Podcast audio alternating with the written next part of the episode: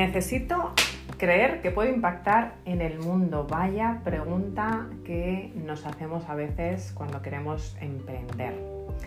Y hoy en el episodio de hoy quiero mostrarte cinco fuerzas principales que, lo sepas o no, dominan tu mente. Son cinco aspectos eh, que están ahí en piloto automático, dirigiendo tus emociones y bueno, pues por supuesto tus decisiones y tu destino. Así que hoy vamos a hablar de que te divorcies. Te divorcies de estas cinco fuerzas que te pueden estar eh, dirigiendo tu futuro, porque como hemos hablado en otras ocasiones, tu mente crea ciertas emociones, esas emociones crean ciertas decisiones, esas decisiones ciertas acciones y esas acciones pues el destino, el destino de quién eres hoy, te guste o no te guste, lo, lo hayas hecho de manera consciente o inconsciente, quién eres tú hoy es el resultado de tus decisiones. Así que te voy a compartir esas cinco fuerzas que domines, porque cuando empieces a entenderlas, bueno, pues puedes empezar a tomar diferentes decisiones y crear tu futuro yo. Las primeras son las creencias globales. Las creencias globales, eh, bueno, pues como su palabra indica, son metacreencias que sostienen todo nuestro sistema de creencias, tanto sean creencias menores como los valores. Y todos tenemos unas creencias globales, eh, es como vemos el mundo eh, y si nos impulsan hacia el progreso o nos detienen ah, y si nos atan a una vida un poco mediocre pues eh, cómo empezar a definir tus creencias globales, tu visión del mundo. Eh, en pocas palabras, puedes preguntarte o decirte y rellenar ¿no? en los huecos, la vida se trata de puntos suspensivos. Y en la respuesta que te des puedes comenzar a detectar creencias globales. Hay personas que creen que la vida es una batalla entre el bien y el mal, hay que ganar, para otras personas es más de conquista, eh, conquistar tu sueño, conquistarte a ti mismo. Para otras personas eh, es esa aventura. Para otros se trata de amar, para otros de disfrutar, vivir en el momento. Y al final tus creencias globales determinan esos estados emocionales que te van a llevar a tomar decisiones distintas. Te pregunto, ¿Va a actuar de manera diferente una persona que piensa que la vida es una batalla entre el bien y el mal versus pues, una persona que piensa que la vida es una aventura? Definitivamente van a actuar de manera distinta. Así que es muy importante que tengas eh, en cuenta esa forma de ver el mundo, porque esa forma de ver el mundo bueno, esas creencias globales van a hacer que tengas sentimientos, que tengas pensamientos, que tomes decisiones, que hagas acciones y que seas quien quieres ser, que crees tu futuro yo. Luego la segunda es la autoimagen, y la trato yo mucho con la meta emprendimiento. Y fíjate, la autoimagen está, eh, y no es esa autoimagen física, sino autoimagen de quién cómo me veo yo. Y el subconsciente es esa parte muy poderosa de la mente. Es como, imagínate, una planta de producción con miles de obreros. Dale que te pego, dale que te pego, trabajando en hacer realidad lo que tú crees que es verdad. No que sea verdad, lo que tú crees que es verdad. Y una aclaración, el subconsciente no está buscando llevar a la realidad lo correcto, ni lo bueno, ni lo que deseas, sino lo que crees que es verdad.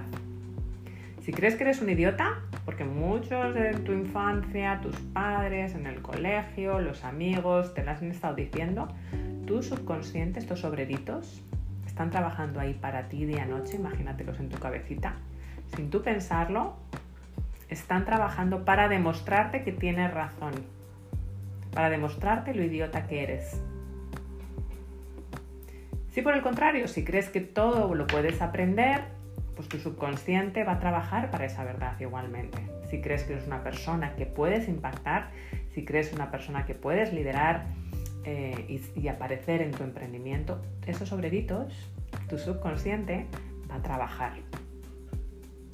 Así que necesitas darle las órdenes correctas a estos obreritos despedir a algunos, porque a lo mejor algunos no están rindiendo como te gustaría que rindiesen, o si no, tu emprendimiento va a terminar tu vida en aprietos. Muy importante estos sobreritos. Imagínatelos que están ahí trabajando para ti.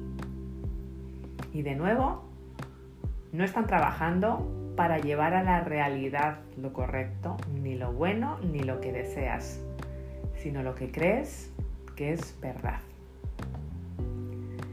Luego está la pregunta principal. Todos tenemos, todos, todos, todos, tenemos una pregunta principal que nos hacemos una y otra vez a nivel del subconsciente y la respuesta a esa pregunta hace que actuemos eh, de una manera y responderla positivamente no es bueno para nuestra vida.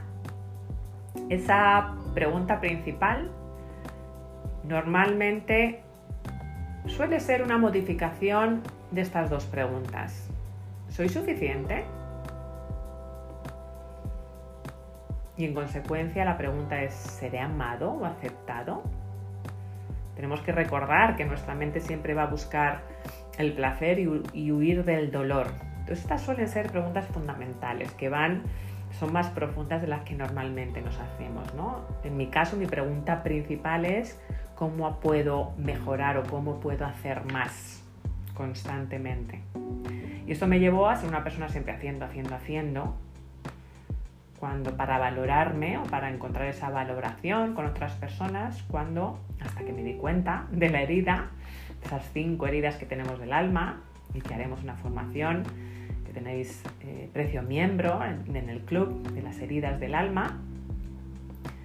Bueno, pues esa, cuando me di cuenta de esa herida, bueno, pues cambias tu pregunta fundamental de una, a una pregunta mucho más empoderadora. No depende de otros, depende de nosotros. Por ejemplo, ¿cómo puedo valorarme incluso más por todo lo que hago? ¿Vale? Ya no estoy dependiendo de otros, ¿no? Hacer, hacer, hacer para que otros valoren o para que otros me digan que soy suficiente sino depende de mí. Y es muy importante saber cuál es tu pregunta actual, porque seguramente tendrás que reescribirla de nuevo. Te vas a divorciar de esa pregunta para reescribirla, para hacer una nueva pregunta. Luego también algo de lo que normalmente no se habla son de las reglas. Porque tenemos diferentes estados emocionales debido a las reglas que tenemos integrados en nuestro subconsciente también. Cuando te haces una pregunta, cuando detectas tus valores y te haces una pregunta muy poderosa, empezando por tu nombre que diga, por ejemplo, Nieves, ¿qué tiene que pasar para que te sientas, imagínate, respetada, que es uno de mis valores principales? Si respondes honestamente a estas preguntas, te darás cuenta de que muchas veces te pones reglas muy difíciles y que dependen de otros. Imagínate una persona que se quiere sentir en paz y se contesta, me siento en paz cuando mis hijos se portan bien, cuando hacen la tarea, cuando comen la cena, cuando se acuestan a su hora sin problemas. La gran pregunta es cuál es la probabilidad de que tus hijos se porten bien todo el tiempo, se coman toda la comida, se acuesten solos, que no tengas problemas, etcétera, etcétera. La respuesta es cero, nunca, nada o muy poco. Así que las reglas que te has colocado para alcanzar esa felicidad, para sentirte suficiente, lo que tú te estés preguntando constantemente, son imposibles o muy improbables de cumplir y depende además de otros y por eso casi nunca te sientes feliz y en paz. Y en caso contrario, para las emociones negativas, normalmente colocas reglas que son sumamente fáciles de cumplir. Por ejemplo, pues me siento molesta cuando salgo al trabajo y hay tráfico y se me atraviesa alguien en el camino. Me siento decepcionado cuando mi pareja no se porta tan bien como quiero, ¿no? Como yo espero, esas expectativas.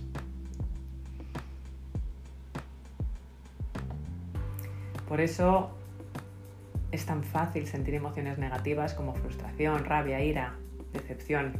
¿Qué tal si cambias las reglas? ¿Qué tal si te divorcias con las reglas anteriores y creas nuevas reglas?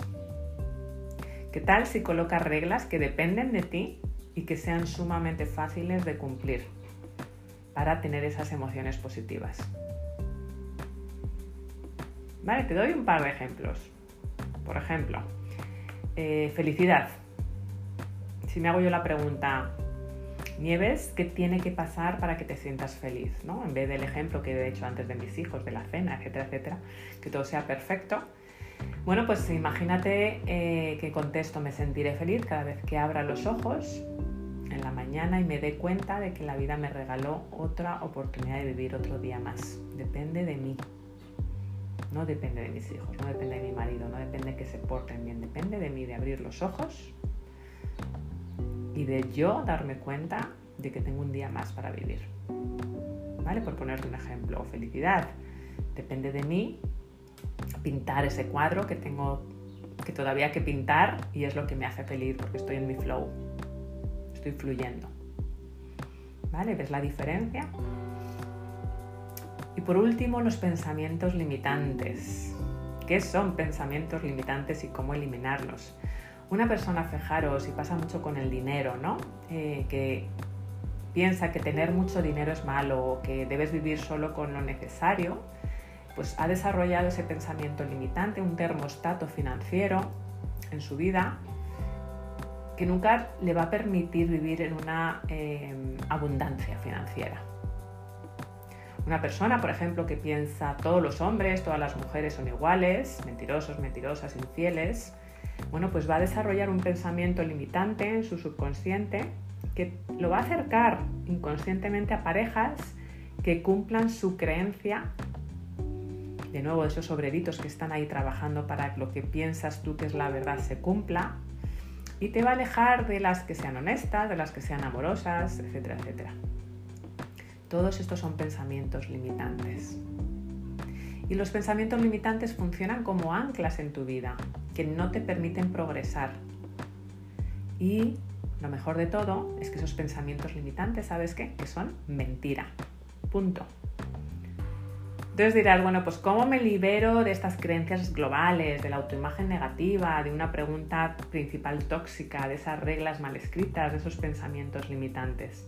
Pues buscando la verdad contrastando tus verdades con la verdad. repito, contrastando tus verdades con la verdad. Porque sé que más de una vez habrás escuchado esta expresión de la verdad te hará libre. Qué cierto es, te va a quitar 50 kilos de encima o 20 kilos de encima. Divórciate. Por favor, divórciate Igual que te divorcias o dejas a esa pareja, dejas a esos familiares o a esas personas tóxicas en tu vida a otros, divórciate con tu mentira y cásate con la verdad. Muchísimas gracias por escuchar este episodio. Espero haberte ayudado. Soy Nieve Rodríguez, tu coach y mentora de liderazgo, de emprendimiento, para ayudarte a expandir todo tu potencial a impulsar tu negocio e impactar en el mundo en equilibrio y en plenitud.